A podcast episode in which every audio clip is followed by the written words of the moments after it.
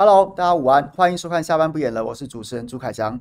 这个如大家所见，今天直播场景又跟又跟上周有些不同。没错，这其实就是我们下这个不演的新闻台的工作室。那因为礼拜一，通常一个礼拜开始都是我最忙的一天，那所以有一些工作没有处理完，于是呢，今天直播的时间、直播的地点就选择在工作室里面，以免耽误大家。然后呢，所以就这样，OK，就这么简单。好，然后呢？我知道今天其实蛮多新闻可以分享的，大家应该会会想要听我们来聊聊什么呢？包括我觉得刚刚结束这个周末，那在选举本身当然有一些有一些有一些观察啦，但是但是我觉得其实几个议题的攻防，我个人都觉得还蛮重要也很有趣，比如说像是赖品妤跟馆长之间，原本呢赖品就是。从七一六之后，好像馆长就一直是维持了一个气噗噗的状态，因为七一六那个游行，然后呢，就是似乎很多人把他指控指控他说是这个柯文哲身世逆转向下的一个关键。那我想从馆长的角度来说，他一定会觉得心里面很过不去。那再加上这个针对七六的这些攻击，有些有很多，我觉得，我觉得。攻击的人想要把它抹上一种不入流的标签，但是其实用的手法我觉得更不入流，比如说什么什么走动的避孕器啊，都是臭宅啊，什么什么之类的，然后就说因为这些臭宅，所以都丑女啊，然后就就是顺势又打了一波丑女。那在这一波当中呢，馆长当然就是，我觉得他个人是是会觉得，一定会觉得非常的不爽啦。那于是他就他就在极度反击当中就讲到了赖品妤，讲他 cosplay 什么什么之类的这些。当然，我觉得啦，如果我是馆长，或是馆长，其实如果是能听得进别人声音的，我也会觉得你就不要打 cosplay，你就就事论事打政策。民进党有太多千疮百孔的洞可以打了，没有必要去针对个人的的的喜好、兴趣或生活习惯，然后做一些攻击。好，那那无论如何，结果呢，我看到赖品妤在针对丑女啊、针对 cos 这件事情上面，就跟馆长这样你来我往吵吵来吵去。结果呢，当馆长话锋一转，开始讲光电。开始讲绿能，开始讲云豹，开始提到关键字赖净零的时候呢，那就这个赖品妤就一度就开始这个不吭声了。那当然他还是后来还是有回应啦，不过你可以相较于他之前那个盛气凌人的这个 style，就是明显的好像就气虚了一点啊。包括他当时赖品妤还记得吗？上周他其实最最凶的时候，一方面就。我就是让你陈之汉丢脸，你说我都没做事，我让你丢脸。然后另外一边就是就是针对侯友谊，你重启核电，你重启个屁！哇，不得了啊！那时候是凶的跟什么一样啊！所以所以我觉得后来的反应当然是有点奇怪。你可以明显的看到说，当绿能、当赖净零、当云豹能源这些关键字一一浮上台面的时候，那明显的赖品妤就是有点退居二线了。整个周末，包括像是像是云豹能源，不是先。威胁说要击大家吗？不是说谁在乱讲我们，小心被击，对不对？小心被击。然后再来是像经济部，我连发了好多篇图文呐、有时讲说什么这个光电建制怎么样啊，绿能这个世界这个潮流啊，什么是讲这些五四三。然后最后昨天晚上的一个高潮就是台电，台电发了一个声明稿，然后经济部转贴台电的声明稿。我个人认为是它是这一波当中最高潮的。算是一个一个波段的高潮，为什么？因为非常的语无伦次啊，荒腔走板，所以等一下这个可以来跟大家分享一下。那另外，那另外，我觉得另外一个大家应该很关注的议题，就是今天高虹安被起诉了。高虹安针对在二零二二年选前，其实那时候就有说他这个办公室在立委担任立委期间，办公室有这个助理，然后呢低薪高报。然后呢，当时就被指控说他是叫诈领助理费，准备土城早安，早安呐、我没有讲错，我没有，我我有卷，我我是故意这个这个卷舌没有错，是当时高虹安的竞选口号不是土城早安，哎，不不不是，讲错讲错，新竹早安呐、新竹早安呐，啊，对对对，然后呢，然后这个就被人家戏称说准备进土城吃官司，所以改叫土城早安。要早安，要去土城，而不是去新竹。对，那这个议题，当我我并不是法律专业啦，所以稍早之前我还特别就这个议题去问了一个我很我很我很尊敬的前辈，然后呢，等一下可以跟大家分享一下看法。所以，OK，今天就主要跟大家讲这两个议题。那这两个议题讲完之后呢，如果我们还有时间的话，就看朋友们有什么想法，我们就一起在直播当中交流。OK。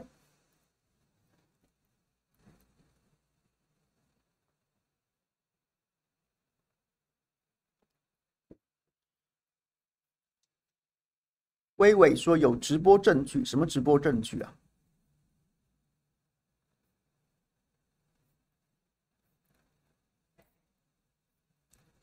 好，先讲高洪安好了。简单讲，高洪安的状况就是，就是他跟这个五名助理被起诉了。那起诉的罪名当然是什么呢？如果有兴趣的朋友，大概二零二零的时候应该也都在直播或者在各种新闻新闻当中、争论当中都看过了。当时对高虹安的攻击简直铺天盖地啊！然后就是针对什么？针对说呢，他在立法担任立法委员期间呢，他疑似不是疑似啊，就是也也蛮确实的啦，应该就是有这件事情，只是看用法律上面怎么怎么怎么变怎么怎么认知而已。就是呢。他把这个助理的薪水，比如说今天跟朱凯翔谈好了，他请我助理费是这个五万元，那五万元，但是他跟立法院申报说我的薪水是六万元，那多了这六多了这一万元，这一万元的差别呢，就是由我要回馈给。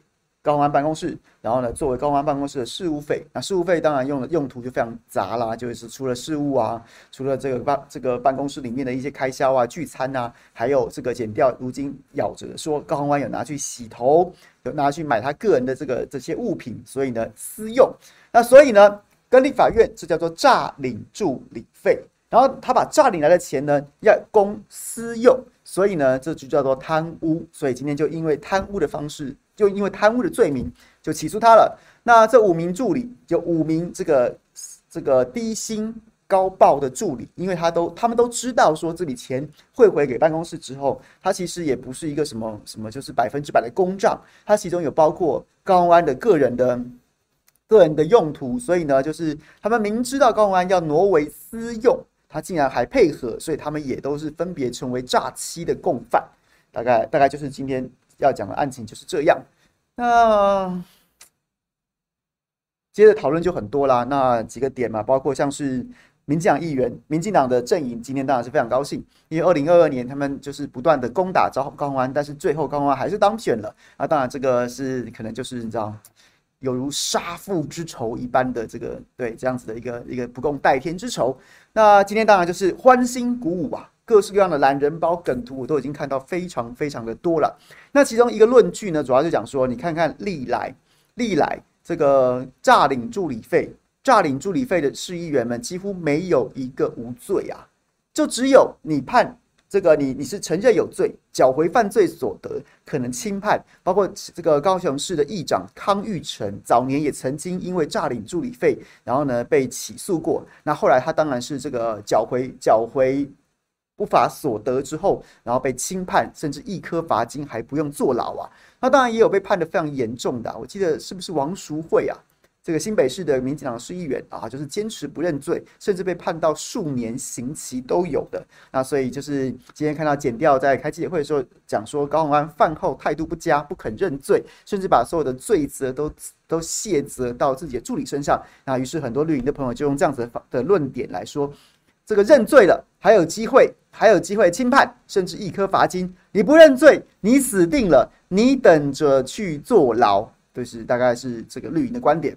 那相对来说，蓝的或是白的阵营这边最早发。最早发生的那当然是郭台铭董事长啊，郭台铭董事长有就是说这个挺红安啊，黑暗时刻啊，然后支持红安什么什么之类的。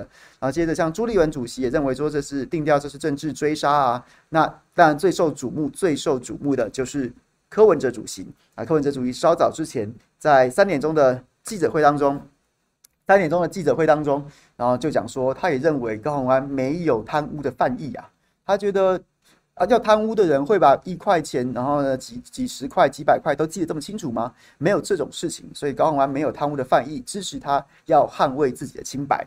那于是第二波的攻防就来了，绿营就是是前几天，包括我自己上周也才讲说，八月十号是一个中华民国政治史上值得记忆的日子啊，因为八月二零二二年的八月十号，蔡总统当着全国百姓的面跟大家讲说，要大家去看去看。去看林志坚的论文。那看过林志坚论文的人呢，就会知道说，就会知道他没有抄袭，要全要大家全党党公职一起勇于大声的向社会大众说林志坚没有抄袭。那于是很多人就把这件那当时那件事情拿来跟柯文哲现在要挺要挺高宏安战清白拿来类比，就说哇看你看你看柯文哲这会不会变成蓝白的破口什么什么之类的这样说法。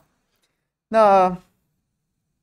我稍早之前特别去针对这个这个案子，然后去请教了一些朋友。我只能说，我只能我只能跟大家分享一下我的看法，几点看法啦。第一点看法是，凭良心说，我觉得，我觉得郭、朱、柯力挺高虹安，我觉得都不意外，都不意外。第一件事情是，第一件事情是郭，他现在不挺高虹安，他还有他还有盟友吗？他还有他还有。他们他现在原本就已经在政治上面是一个逐渐在消风的状态了，他怎么可能不挺高虹安呢？他不挺高虹安，不会有人任何人因为这样去支持他，但他不挺高虹安，只会让人家觉得说，哇，你。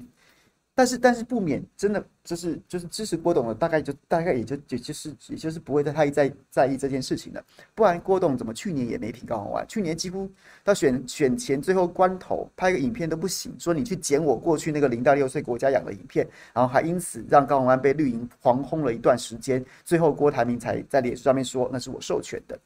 所以这个看起来你好像也不是真的多挺高虹安，而是你现在因为要选总统了，所以你在任任各种议题上面都摆出另外一套姿态，所以我就觉得不意外啦，但我也不觉得会有什么用。第二件事情就是朱立伦，我觉得朱立伦其实他打的主意当然就是跟民众党要维持一定的关系吧。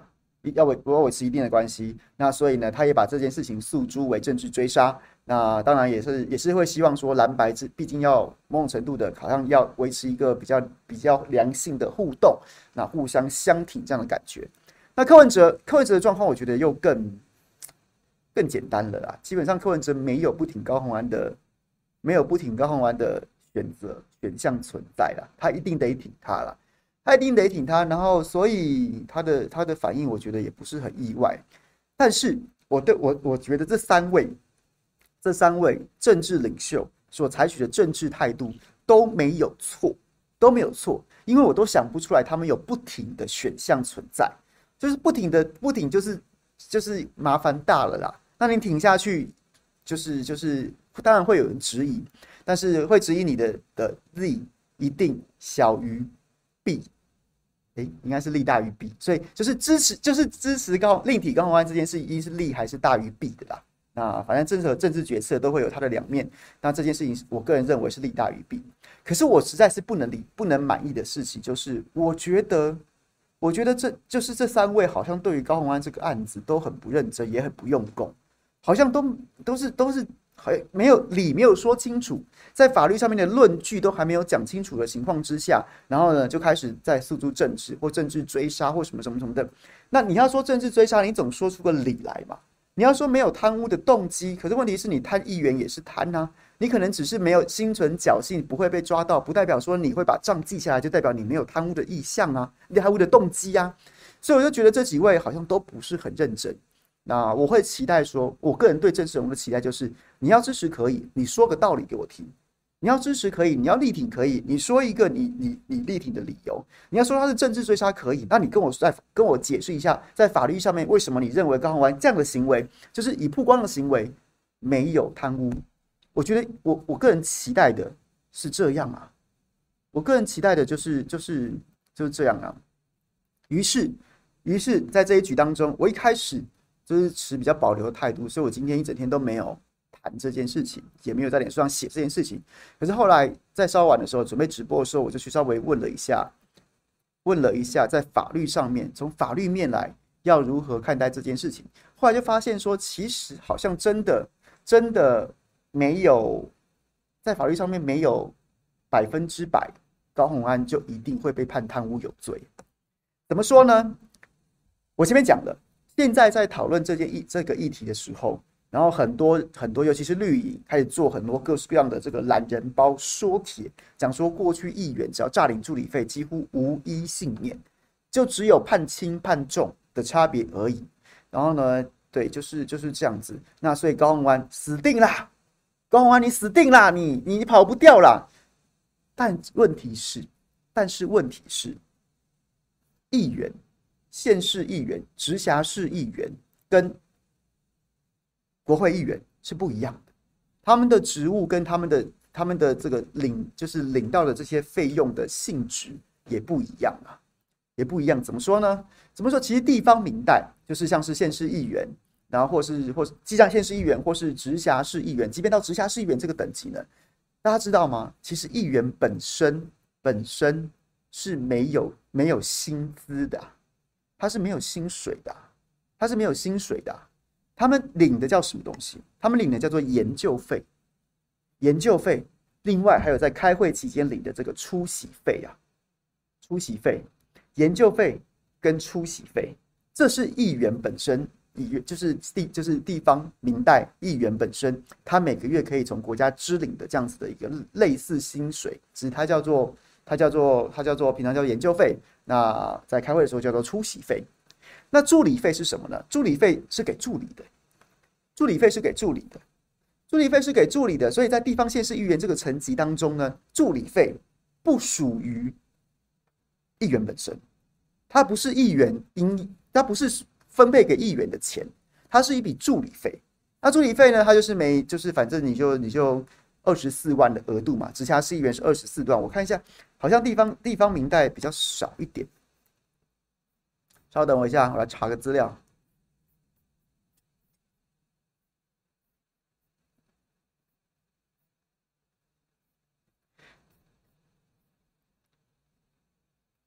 助理费。直辖市可以聘他们六到八个人，然后县市议会大概就是两到四个人了。上，然后呢，直辖市的上限是二十四万元，然后呢，在这个县市议会是八万元，这是定死的。那这笔钱，这笔钱很明确的，它是助理费，什么意思？就是不是给议员的，它是给助理的助理费。那你今天要请要请要请六个人，然后呢，分配二十四万，一个人。一个人拿四万，又或者你要是八个人，然后分，然后二十四万，一个拿三万什么的，或是或是中间前阵不是杨指导才跟才在就是这个有意他的助理，他过去的助理在指控他薪资的薪资的部分呢，其实那时候才才大家才有讲过讨论过这议题，就是说他其实就是一个总数二十四，总数二十四万一个月，那你自己可以可以配，你要请三个八万的，或者你要请一个八万的，然后呢这个四个四万的什么之类的，就是你自己去配。但它是助理费，最关键的就是它是法律明定的助理费。助理费的意思就是不是给议员的。所以呢，在地方民代，不管是县市议员，或是或是这个直辖市议员，直辖市议员，然后呢，你去拿助理费，你用人头去申报了助理费。然后呢，叫助理不管回捐给你，或是助理从头到尾就是人头，他没有在做助理的工作，他只是拿领出这笔钱之后，每个月领从国家领到这笔钱之后，就直接还给你。总之，这就是诈领助理费。那这个在法律上是不行的，因为法律明定在地方民代这一层当中，助理费就是给助理的。你要么不领，但是你不能领出来之后，然后交给议员，这是不 OK 的。所以，地方县市议员。直辖市议员在诈涉及诈领助理费这个案子的这些相关案件的时候，几乎无一幸免，无一幸免，几乎只要被抓到，几乎都有罪，几乎都有罪。但关键就在于什么？关键就在于什么？国会议员的规定跟就是立法委员跟地方县市议员是不一样的，是不一样的。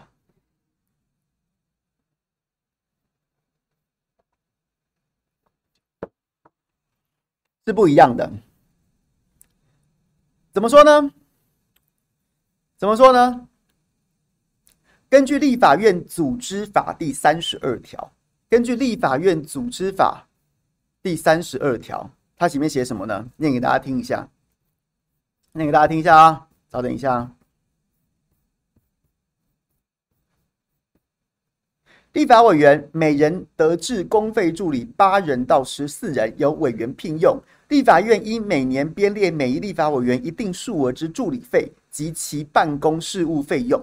公费助理与委员同进退，其一劳动基准法所规定之相关费用，均由立法院编列预算支应之。前项立法委员办公事务等必要费费用之项目与及标准，如附表，至民国一百一十，至民国一百零二年一月一日施行啊。什么意思呢？他编列的是每一位立法委员编列一定数额之助理费及其办公事务费用啊。助理费及其办公事务费用啊，然后呢，办公室什么意思？助理费跟办公事务费用编在一起啊，编在一起，所以呢，就会包括什么东西？包括什么？什么办公事务费每个月一万四千六百七十二，然后服务处租金补助每个月两万块，文具邮票每个月是一万五千元。电话费每个月十一万两千元，油料费每个月一万四千零四十呃零四十元，公费助理薪资每个月编四十一万两千元，加班费编八万两千四百元，助理年终编六十一万八千元，驻国会交流事务费每年编这个大概二十万元左右啊，那总共换算的一年下来大概会有七百六十五万九千三百四十四元。那过去过去也曾经在立法院有类似的案件呢、啊，就是类似地方县市议员诈领助理费的案件，那就是前新党的立法委员吴成典曾经涉犯这件事情，然后呢，就说他诈领助理费，也是类似这种什么，哎呀，这个这个没有，就是多报高薪低报，然后呢，最后把钱回到回到这个回到这个办公室去当做事务费使用这件事情。那结果当时的判例是什么呢？当时的判例是什么呢？当时的判例是说，我就给你这笔钱呐，国家编给一个立法给一个立法委员办公室就是这笔钱呐，就这笔钱呐。那我没有，我把钱编给你的就是这样，就是这样，我没有管到，我不会管到，管就是管理的管，管到立法委员要怎么安排助理的薪资啊，我没有管你们要怎么做。反正我反正在立法委的规定当中，他就是他就是我钱都我就是把这个你的办公室你的办公室事务的维持的费用，每年要给你的多少钱，跟立跟这个助理的薪资就是算好，就是这么多，你就是可以拿去用。那我钱给了你之后，你剩下要怎么用？你要怎么调动？你要怎么样薪资这个发不完的变事务费或什么事务费怎么样怎么样？我不管啊！哎，你不用不服气呀。当年吴成典的判例，法院就是这样判的，反正就这样判的。他跟他跟地方县市议员的判例还真的不一样啊，还真的不一样啊。所以不服气的朋友也没关系，也没关系，你就去查吴成典的判例，然后呢，你不要再看县地方县市议员或是直辖市议员的判例，说高虹安死定了。在这一局当中，他还真的没有死定了，不管你高不高兴啊，因为国会议员适用的法律跟跟立法委员真的啊，对不起，跟地方县市议员真的不一样，真的不一样啊，他就没有在管你钱领走之后要干嘛，所以呢，所以呢，在立法院应该是说立法，简单来说就是法官认为在吴成典的判例当中啊。法官认定助理的薪水就是立委的私，就是和立委的私人劳动契约。他的他的对象，他的对象并不是他的对象，并不是助理跟立法院，助理跟立法院，他就是私人劳动契约。所以呢，所以呢，从立委跟这个法官认为，助理费跟办公事务费是国家补助给立委执行立委职权的，他并不是要照立委，就是说你只能照表定的，给多少就给多少。大家懂我意思吗？这件事情我知道，很多朋友你可能会觉得不是很合理，但是但是当时的立法委员定下来就是这样子。怎么说呢？就我刚刚跟你讲的那一些费用，每年有七百多万元的。就是立委的薪资，哎，刚没讲完，立委是有薪资的，有年终的，有文康活动费，还有一笔健检费用，这是确定会给委员本人的。但除了这笔钱之外，每年还有七百多万的，包括刚刚念的那么多什么文具啊、杂志啊、电话、油料、公费助理啊、助理的年终加班费，就是现在出问题的薪资跟加班费，这每个月四十几万加八万的加班费，然后还有什么一整个年终啊，还有国会交流事务费什么这些的。这些在立法委员适用的相关法规中，立法委员组织法当中，它都是国家编给这个办公室运作的，它都是国家编给这个办公室运作的，它不是国家跟个别助理订立的什么契约，没有，它就是国家编给这个立委办公室的，所以所以会怎么样？所以基本上就是钱，你只要申请来之后，我就不管你怎么用，我不管你，我不管你要怎么用啊，我不管你要怎么用，你你跟助理之间有你跟助理之间，然后呢，就是假设现在发生的状况，低薪高报，然后呢，你钱还给我。你钱还给我，比如说你今天薪资只有五万，你报六万，剩下一万你每个月还给我，立法院是不管的，那是你们的事情啊。我立法院顶多只管说，当立委，当立委你聘用，比如说你聘用助理的时候，你可能要顾及到劳动基准法的规定，那其他的我不管，其他那笔钱都算是国家编给这个立委办公室去去行使职务的，就是这样啊。吴成典的判例，法官。法官就是这样定的。欧拉拉，我没有要影响什么司法，这就是这样判的。吴成典的判例无罪，就是因为这样子判的，就是这样啊。这是国会，这是国会议员，他们国会议员他们适用的法律啊。所以就是这样，就是这样。所以你回头去讲，你回头去讲说，今天很多，包括包括其实北检，你也看得出来了，你也看得出来，然后他的。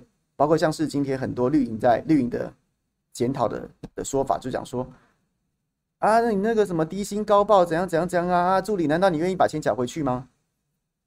他其实是他其实在这一局当中不是这个逻辑啊。其实，在高安办公室被起诉的人当中，我也有我认识的。那我就说，那我就我其实早先有问过，我就说，哎、那你你你当时的薪水是这样报的吗？他说没有啊。他没有说他是谈五万，然后呢报六万，然后叫他回缴一万。他不是谈六万只给五万，然后叫你吐一万出来。大家懂这之间的差别吗？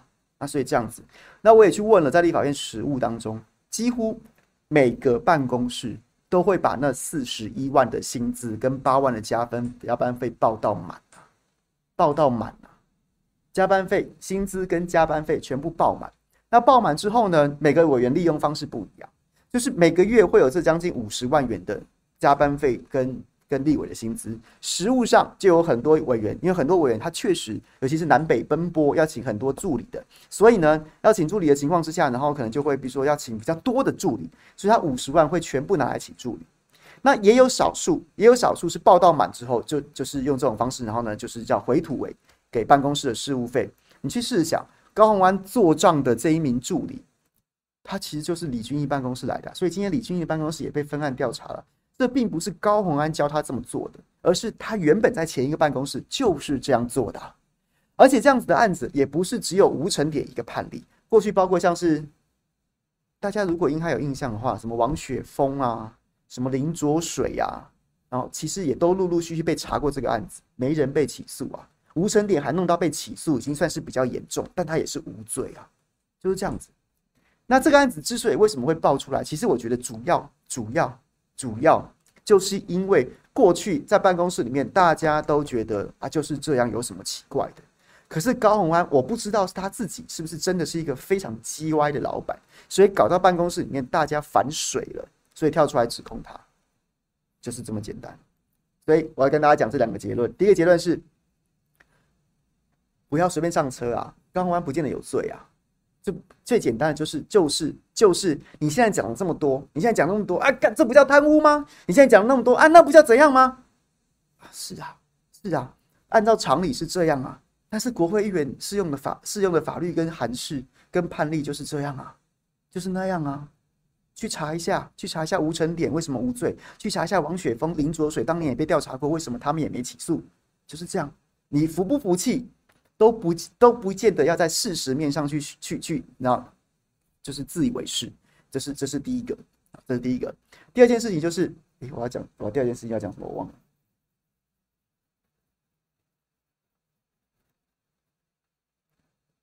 就是我觉得，我觉得，我觉得，这显然就是，我觉得在法律上面也许没问题啊，但高虹安他显然在这件事情上会比较扛，就是一定在办公室里面出现了什么管理上面的问题。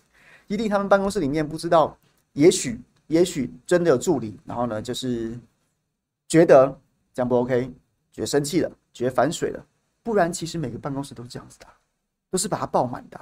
那你说整个整个这么多届期下来，这么多届期下来，数百上千位立法委员，大家都这样报账，然后就只有吴成典跟高虹安会出事吗？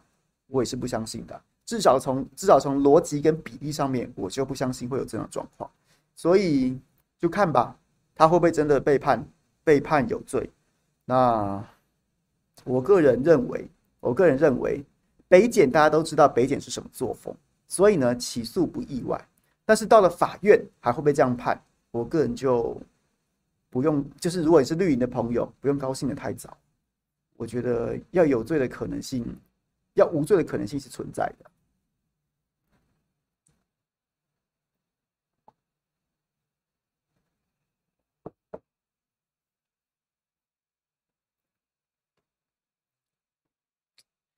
这不是新政不是不新政治的问题啊。它就是法律，法律就是这样子的啊。那不然，我觉得立法院你就修法，你就你就比照现市议员修法，你就比照现市议员修法，全部人都要就是就是就是要一个一个对上，一个一个对上，然后呢，就是一用县市议员的法规就可以了，你就可以办死高虹安了。但是办死高虹安的同时，就是所有国所有立法委员都要接受同样的标准检视啊。所以就是这样子啊。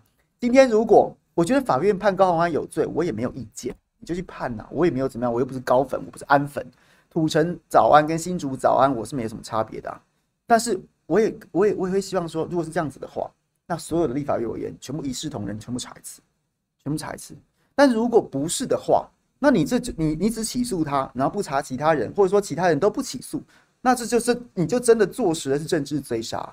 所以今天当郭台铭、朱立伦、柯文哲都这样讲的时候，我只会觉得他们不认真，我不会觉得他们讲的一定没道理。因为后来你后来去研究一下判例跟法条之后，发现说，如果只办高虹安一个，我就会觉得有点问题了。只是我会希望他们在表述的方式的时候，在法律的论据让民众能够知晓。那这件事情如果能够激发一些比较比较合合理的政治讨论，或是公共公共政策的讨论，就是我们要不要让立法委员也承担跟县市议员一样的责任？那我那我完全赞成，就修法，大家一起啊，大家都这样啊。县市议员被被被盯得比较紧，我也觉得皮绷紧没什么不好，反正领的都是国家公堂，不是吗？OK，不是做账的因循苟且，不是做账的因循苟且，是这就是一个立法院行之有年的的的做法，就是这样。他就真的是，我就他这他这真的是，我觉得他的问题就真的是。比如说帮他做账，这个这一次也被起诉，然后在检察官侦讯的时候，他就坦诚不讳说：“对，我确实低薪高报，帮他帮他用这种方式做账。”那他在李俊毅办公室也是这样干的啊。那为什么在李俊毅办公室的时候没跳出来讲？没跳出来讲，他那时候也是这样做账的。这不是高虹安教他的，他甚至也不是在李李俊毅办公室学的，他也是他也是从他也是在立法院学来的，在李俊毅办公室这样用，在高虹安办公室这样用，也不是李俊毅教他的。那为什么在高虹安这件事情不要扛？那当然一定是有内鬼嘛，把账丢出去嘛。那为什么有账有内鬼嘛？或者说为什么？其实我觉得内鬼就是做账的人。那那那他为什么要要出来？他为什么反水了？那这就是这就是高虹安跟他跟他们之间办公室自己到底是出了什么问题的的问题嘛？不是做账这件事情的问题，是他这个办公室的显然出了一些什么状况，所以让助理跳出来咬，跳出来咬老板。又或者是说他的资料怎么流出去的，然后这件事情就变得好像就是已经东窗事发了，不管助理跟老板都不能不承认了，所以一定有什么问题啊。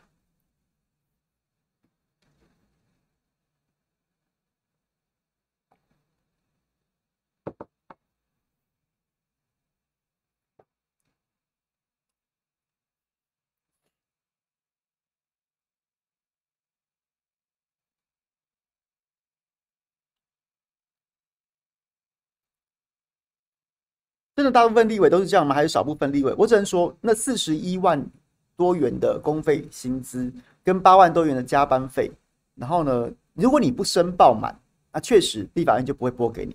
但是大家，但是大家几乎都会申报满。就我所知的立法委员几乎都会申报满。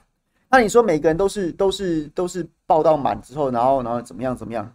这也未必啊。也有，据我所知也有。就看减调自己去查，我也没有什么要提供证据的的，我也是听来听资深前辈讲的。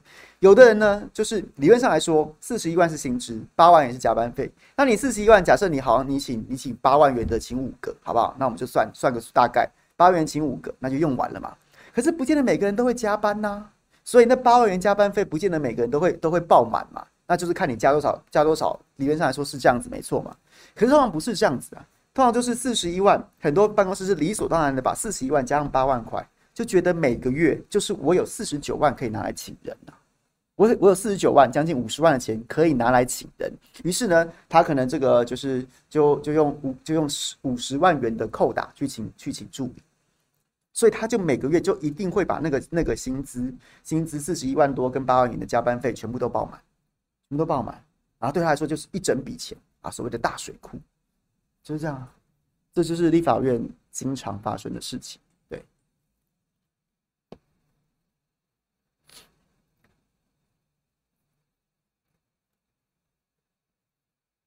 是，是的。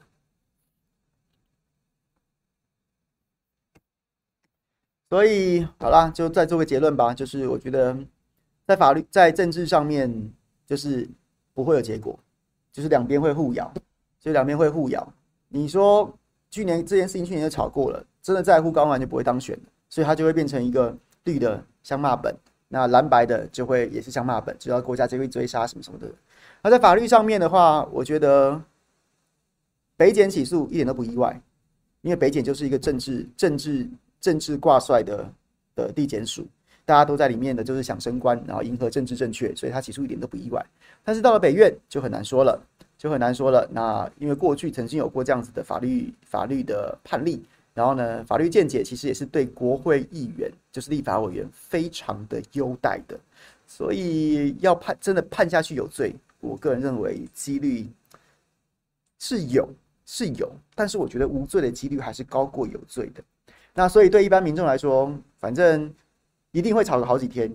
可是如果你冷静下来之后，我觉得其实我们真的该思考的事情是：啊，为什么国会议员要比现实议员有享有这么宽松的就是用钱的空间。你今天如果真的要讲你把它编成说办公室的办公室的费用办公室运作费然后呢就是每个项目怎样怎样怎样怎样怎样怎样怎样然后就是反正整笔钱下去啦整笔钱下去可是这样好像也会有问题，大家就会觉得说，那你这个钱都乱用什么什么的。所以呢，他他其实，在国会议员这一块，他就真的是你可以有这些项目，我用这些项目罗列，然后分别给你多少，分分别给你多少钱。但是国家其实并不会细究说你这笔钱是不是真的四十一万全部用来请助理，然后一万块要买文文具，那你可不可以再把文具费拿出来请助理什么什么之类的？他就不管了，反正我就是整个办公室，我就每个月给每年给你这么多钱，每个月给你多少钱，整年下来会得给多少钱，你就去维持办公室的运作。那为什么要让国会议员这么宽松？跟县市议员一样，跟直辖市议员一样，管得很紧，不好吗？那我觉得大家可以认真在这件事情上面一些讨论。如果如果觉得不可以这样子，这个这件事情以后要杜绝，以后要杜绝的话，那就那就那就修法，那就修法。我个人其实蛮好奇这件事情将来会不会用修法的方式来解决，但我觉得应该不会，因为现在多数是民进党。那民进党要追杀高洪安，绝对不可能在修法这件事情上，或是从公共政策跟国会议员的权责或者待遇上面去做制度性的改变。对，就是这样子。OK。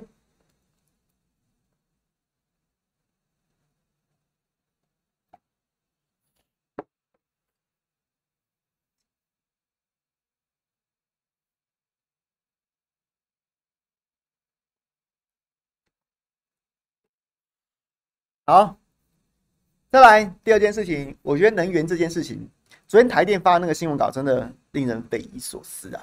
他其实要讲几件事情，就是说，你们大家不要再骂绿能，不要再骂再生能源了啦。我们之所以去年会大亏，被馆长骂说大亏，不是贪污，也不是因为绿能，都是因为这个乌俄战争，然后导致说这个天然气啊这些能源的这这个价格涨了，简直涨了一倍不止啊。所以呢，就造成我们这个大亏损。所以我们的亏损，它就是要讲这件事情。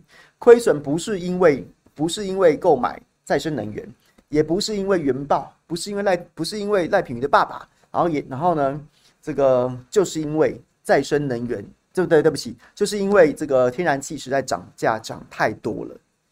那其实我觉得，其实我昨天看到这个这个这个新闻稿时，我是蛮难过的。我一直都觉得，除了像是在在二零二二年公二零二一年，对不起，二零二一年公投的时候，那个台电的之前在核四厂，然后后来跳出来，现在从此再也不见人影的那个许什么的、许什么的那个。那个在二零一四年负责封存，说核四封存的多棒，然后到二零二一年被民进党推上火线，说核四简直烂到不行，然后简直就是贪污舞弊，然后当年简直就在图利厂商的徐永辉无耻之徒，欢迎你来告我。我个人认为徐永辉就是中华民国公务员当中无耻之徒的一个代表性人物，见人说人话，见鬼说鬼话，跟着党。随风摇曳，一点专业职能跟跟道德都没有啊！国民党执政，也可能他封存的不好啊，但是因为国民党执政，你就跳出来说封存的好赞，好赞，好赞。如果你后面二零二一年讲的都是对的，那你二零一四年显然你就是公然对社会大众说谎，说你封存的很棒。如果你二零一四年你说的是对的，封存的很棒，那你二零二一年你就只是舔着民进党的屁眼在那边讲那些五四三的，这种无耻之徒，真的就是就是就是恶心到不行啊！好，总之除了这个人之外，我对台电的印象一直很好，因为其实台电表现真的很好，台电是这个是这个这个全世界放眼全世界供电效率数一数二好的电力公司啊，这么多这么多就是。对，而且我个人、个人、个人对台电一直都有那种如沐之情，然后觉得这个台电这家公司长这几十年来在台湾，从从孙运璇那个年代就是一直在为台湾贡献，然后绩效非常卓著，然后往往还受了很多政治上面的委屈，因为这个啊，然后政府啊怕这个选举不好，就是不准涨电价，台电人就要背这些东西，这些这些污名，我就台对台印象很好。可是当我昨天看到这个新闻稿时，我真的觉得很难过，难难过什么？因为你讲的就已经完全完完全全变成一个政治语言了。台电讲了几个点，什么？哎呀，这个石化燃料大涨大涨两倍，大涨两倍，所以才才导才搞才才这个涨价，不是因为绿能，也不是因为贪污啊。我说真的啦，我可以理解，因为这个石化能源、石化化石化燃料然后涨价，所以导致电价飙涨。可是问题是，过去几年来。你有没有可曾有过有过什么道德勇气，或是这个民进党政府不就一直告诉大家没有啦，不会涨啦？王美花不是还跟大家讲，那时候还讲说什么？说什么？那时大家担心说乌俄战争，你神经病呀！你还要制裁俄罗斯？你还在买天然气耶？你制裁什么俄罗斯？你神经病啊！然后那时候王美花不是说，哎，没有没有没有，我们要制裁俄罗斯，我们要跟民主阵营站在一起。那人家说你制裁个屁呀？那那那那电天天然气涨了怎么涨了怎么办？要涨电价怎么办？他还跟大家讲说，没有没有没有没有。不会涨电价，因为我们找到了比比比这个这个叫什么？比俄罗斯更便宜的来源。那结果现在两年过去了，台电大亏，大亏之后，你现在跟我说，你现在跟我说啊，都是因为石化燃料涨。你不要讲乌俄战争了，你也不要讲乌俄战争了，你就讲说过去这七八年的时间，民进党提出那个那个荒谬的能源白皮书，只是五十趴天然气，三十趴燃煤，二十趴绿能的的时候。大家就已经讲了，天然气的成本很高啊，天然气的成本很高啊，包括像是日本，包括像是日本，他在这个福岛核灾之后，然后决定要废核，决定要废核，然后废核之后呢，大量用天然气来替代，结果天然气替代之后，到日本搞到贸易逆差，就是因为买天然气，所以它逐渐要恢复核能，这些历历在目啊，这些历历在目，我们都跟政府讲过，我们多次讲，政府从来不在意。那真的搞到大亏的时候，那你要讲说啊，没有人涨价，靠北涨价早跟你讲了，那你先怎样？那你台电讲这个是要怎样？我需要你告诉我吗？我们七八年前就讲了，讲了七八年了，那你现在拿这个是是是怎么样？我们我们就买单啊？对了对了，涨太多了，没事没事。这第一个我我我我我搞不懂啊，我搞不懂什么，这到底在讲什么东西啊？然后接着又说什么？啊，台电去年支出九千多亿啊，九千多亿啊，然后呢，其中六千多亿都是在买这个这个石化燃料啊，所以这是真的涨很多啊。你大家说再生能源呐、啊，再生能源实际的这个支出只有百分之六点多啊，只买的只有花六点多买电啊，可是各位，你去台电网页，你就会觉得有些数字总是兜不拢啊，总是都不拢。为什么？为什么？因为，因为他在跟你说，他在跟你说这个这个石化燃料买到差不多六千多亿，就六千多亿，然后占总支出的差不多超过六成的时候，他是用总支出来算，总支出来算，就是对对，他就是用这个这个，就是用成本来算，就是购买购就是发电成本来算。结果呢，他在跟你算说是这个再生能源的购电成本的时候，购电成本的时候，他就用总支出来算。大家大家有察觉，大家有发现，就在字里行间一个细微的、细微的猫腻嘛？比例看起来一个超过六成多啊，然后一个只有只有只有六点多趴，就是购电再生能源的时候，因为它母数不一样，它母数不一样。然后呢，它就是让你看起来再生能源其实花钱很少啊，才花五百多亿啊，这个钱没有花多少啊。没有花多少啊，没有花多少啊，所以就是，对，就是就是，反正他就是想办法用障眼法，让你觉得再生能源真的没花国家什么钱呐。但即便如此，你只要仔细去算一下，你还是会觉得非常荒谬的事情是什么？是非常荒谬的事情是什么？再生能源，他说这个购电成本，购电的这个成本支出只有百分之六点一七。可是大家还记得没有错的话，二零二二年那时候有一个有一个数字被大家讨论，就是我们的再生能源只发了全年的八百分之八点二八点三的电量，百分那相同时间同时间你说石这个化石燃料包括燃气跟燃煤，虽然我们不喜欢燃气跟燃煤，燃气跟燃煤的成本也啊燃气的成本也很高，可是呢大约六成的支出却发了全整个国家百分之八十一的发电量。而且呢，它都是基载电力啊。当然，它天然气应该要是作为中载电力，只是被民进党政府滥用为基载电力。可是呢，不稳定的再生能源，它全年只在特定的时间然后发电，然后呢，八点三的这个发电量却用掉百分之六的支出。我就觉得这个经济经济效益有符合原则嘛？所以这一部分也是台电在跟我们玩文字游戏。那我当然觉得最荒谬、最荒谬的一段。最荒谬、最荒谬的一段，就是放，就是他在讲说，台电一度电的发电成本大概四元左右，四块钱左右。那其中呢，有将近三块钱，有三块的成本都是来自于石化燃，就是购，就是买这个化石燃料的钱。真正的这个再生能源的发电成本，只是从去年的零点一六年，然后成长到零点三元而已。什么意思？各位？那一段叙述的意思就是说，现在台电发一度电大概要花四块钱的成本，那其中三块都是因为购买购买石化燃料，真正再生能源花在再生能源上面的结构结构当中只有大约三毛钱左右，那你就看出来哇，好少哦！啊，你在叫什么叫？没什么道理嘛，才才这个一块一度电成本的十分之一是再生能源，各位，你知道昨天昨天这一段？我还有点看不太懂是什么意思，这是根本就是莫名其妙，莫名其妙。你知道为什么会呈现这样子的？这四块钱的成本是所有的发电的方式，所有的发电的方式，所有的发电量平均下来的，平均下来的。那我们国家有百分之八十一的石化。发电就是燃气啊、燃煤、燃油啊，百分之八十一的火力发电，百分之八十一的火力发电在成本结构中当当然会比较多啊。你再生能源只有发零点，就只有发只有发了八趴啊，它成本就算高，如果你用这种奇葩的算式，它也只会占成本的一小部分啊，因为它的总发电量太少啦。你告诉我这样算，这样子用这种方式去算钱的的的的意义是什么？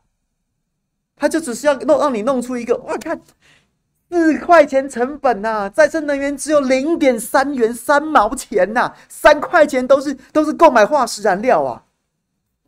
大家有看懂吗？我建议大家去看一下台电那个新闻稿。我说实在，我第一时间没看懂，我看不太懂，怎么会？这什么意思啊？后来才知道说它是总发电。成本总，啊总发电量平均每一度电四块钱，然后呢，在在 其中其中，然后呢，再生能源的发电量，再生能源的发电量，然后就是只有那样子，然后它的成本就被因为发电量少，所以它在结构当中占比就少。然后相对的就显得这个化石燃料真的好多，那是因为废话八成都是化石燃料在发电呐、它的它的成本结构当中当然比例比较高啊，就是这么奇葩，就是这么奇葩，各位就这么奇葩。那所以你就去看台电官网，台电的官网上面明明白白就写着什么，明白就写着就写着这个。就是购入的再生能源，平均一度，平均一度五点一元呐、各位有发现吗？刚刚台这个新闻稿上告诉我们的，我们现在就是所有的各式各样的发电的方式加起来，一度电大概四块钱。我看今年最新的资料，一到六月是三点八元左右。然后呢，我们再生能源购入的是五点一块，五点一块。然后呢，如果是风电的话，要七块啊，要七块啊。然后呢，这个我记得光电稍微便宜一点，光电稍微便宜一点，但它也是大概也是五块钱左右。那你在那边跟我扯什么一度电四块钱？哦，那这个光这个再生能源成本只有零点三块，而且还有很多猫腻存在。有兴趣的朋友可以去看台电官网，不知道能活多久。我们购入的一平均一度五点多块，但是台电自发的。自己发的才两三块而已啊，为什么购入这么贵？然后呢，自发的其实很便宜。然后风电跟光太阳能光电也是，如果你把它拆开细项的话，反正就是我们跟都我们台电购入的都很贵，自己发的都很便宜。然后在这当中最便宜最便宜的台电官网至今，台电官网至今上面写着，今年二零二三年一到六月。二零二三年一到六月，核能发电的发电成本一块九，不到两块，不到两块啊，是不到两块啊。那所以呢，你就发一个新闻稿，然后出来洗地，花大概花了整个周末假期不眠不休的，在在想办法要曲解数字，想要用一些诈骗式的修辞学，然后来跟我们解释这件事情，这不会很扯吗？当然，很多朋友可能会想要听我们在谈说说云豹能源的政商结构。那今天当然没有什么时间了，所以我们就不我们这个每反正每周有三次直播，我们可以再来跟大家谈。但是我觉得，其实我是我是觉得云豹它毕竟就是一个新潮流主导，然后呢，民进党各派系雨露均沾这样子的一个新党国企业、新党营党产呐，好不好？民进党的新党产，只是人家就是。它就是一个类党产嘛，只是它的它的它的诞生跟国民党当年接收日产那个有点不太一样，它就是一个党产啊，吃喝国家啊。那这个这个当然该不该骂？该骂。可是你就会觉得说啊，就是民进党搞的，啊，民进党在掏空国家，他就是 suppose 要做这种坏事的。我觉得在早之前为什么会先讲台电，就是因为我觉得台电不应该堕落到这种程度。台电现在还有没有人在认真为国家做事？就是。有啦，好了，不要这样讲。有，一定还有很多人在为国家做事。可是，在这这个这个这个公司当中，会不会为民进党做事的人已经凌驾为国家做事了？他可能比为国家做事的人，就是要听命于为民进党做事的。又或是每个人心中都有已经有一个小警总，那个警总当然是听命现在民进党的，就是我必须要迎合所有政治正确，而对于很多事实采取一种曲解的方式，或是将长官喜欢听的那些角度。啊，也用把这些角度取悦长官之后，再出来哄骗民众，这是件非常悲哀的事情。OK，讲完了，还有五分钟，有朋友聊天的，欢迎大家提出想法来。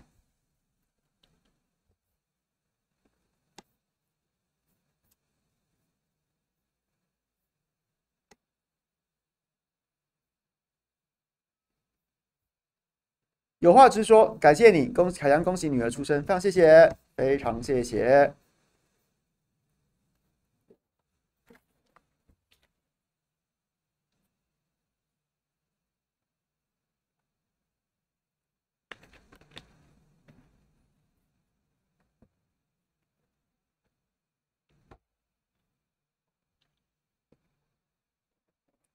燕如，所以我修正我的说法啦，我只能说，对，就是就是可能心中是向着民进党的人，他现在都位高权重，所以他就压着压着很多想讲真话的人，或者在心中还是觉得国家大于民进党的人，那在在台电也许都不受重用了，那这件事情就就就是很悲哀了。对，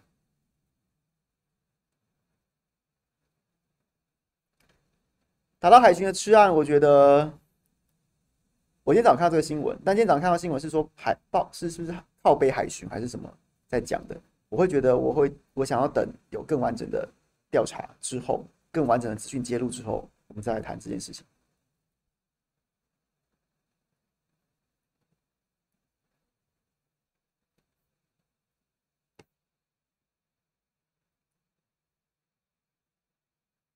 是大家都大家都提醒我，对，像燕如还有很多。这个 Alec，我愿意收回我的说法。我觉得是我不要把台电看作一个整体啊，每个人都这样子，而是我我会相信现在能够在里面升官，能够升官的加官驭爵的人，恐怕就是心里面想着的是党，未必是这个国家。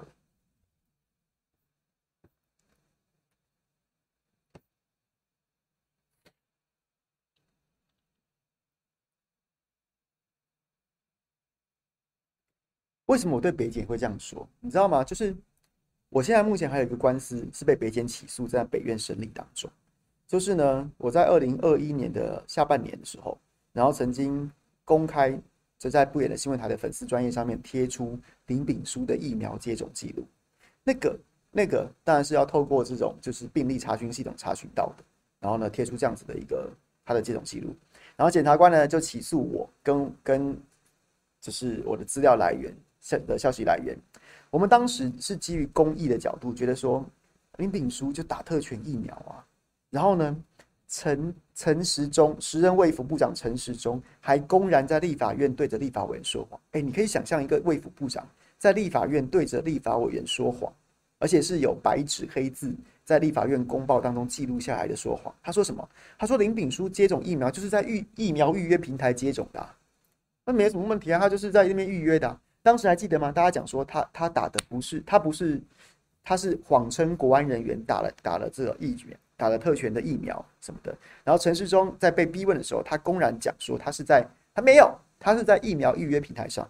结果呢，消息来源就看不下去，结果去就是一查，发现林炳书的年纪根本不能接种他当时接种的莫德纳疫苗。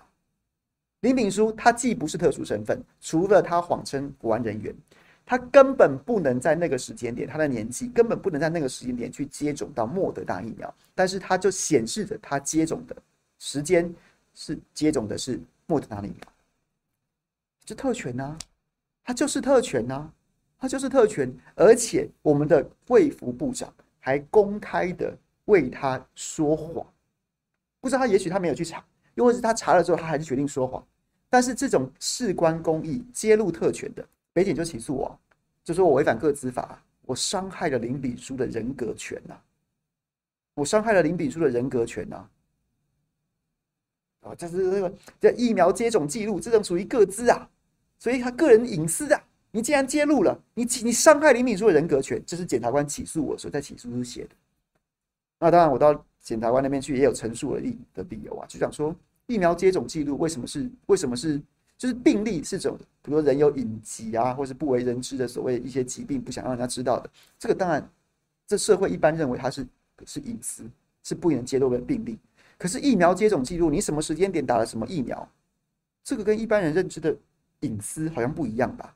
我们上至总统，然后下至一般贩夫走卒，总统还开还还发采访通知，告诉大家几点几分他要打什么疫苗。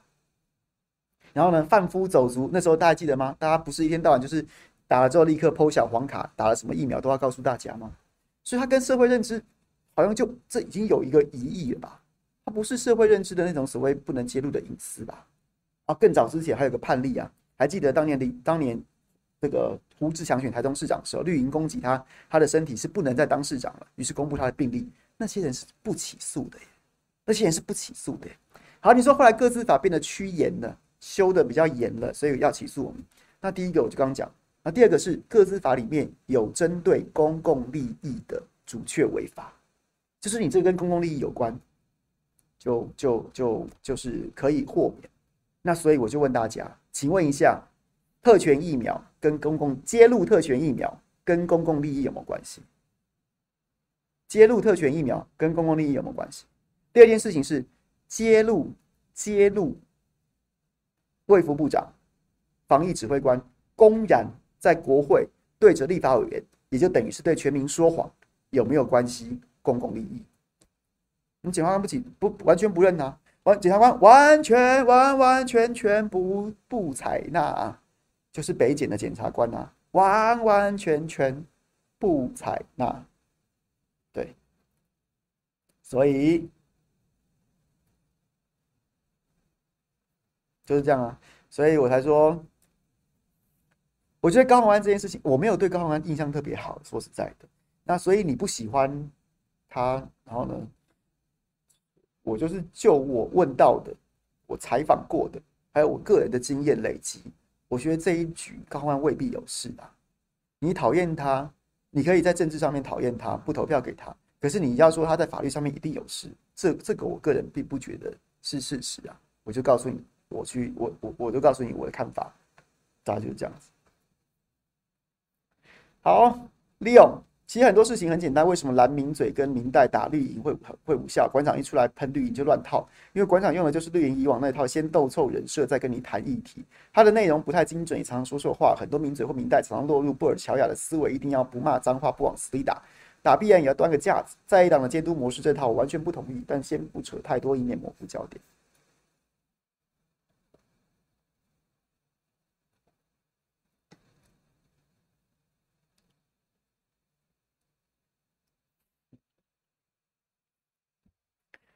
态度不佳，褫夺公权哦。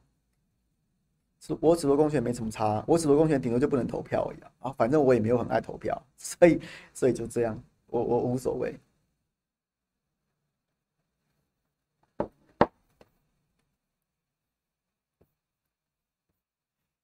利用你讲的，我其实同意啊。可是我觉得，可是我觉得，在党的强大并不是，并不能应该是说，应该是说，他毕竟要是一个军团作战。那军团作战代表什么意思呢？就是有正规军，然后有有有光明骑士，也有黑暗骑士。那我觉得一个一个一个真正一个真正强大的政治政治议题攻防的一个层次跟节奏，就是每个人扮演不同的角色。有的人就真的是说理的，有的人就真的是讲法的啊，有的人就是清高的啊，有的人就是噼里啪啦喷的。啊，当然我不是，我不认为馆长会跟任何人整合协调，他是但是也不能期待说在野党每个人都要跟他那个样子，而是说而是说就是就是有不同特色啦，那也应该扮演不同的角色，大概是这样子。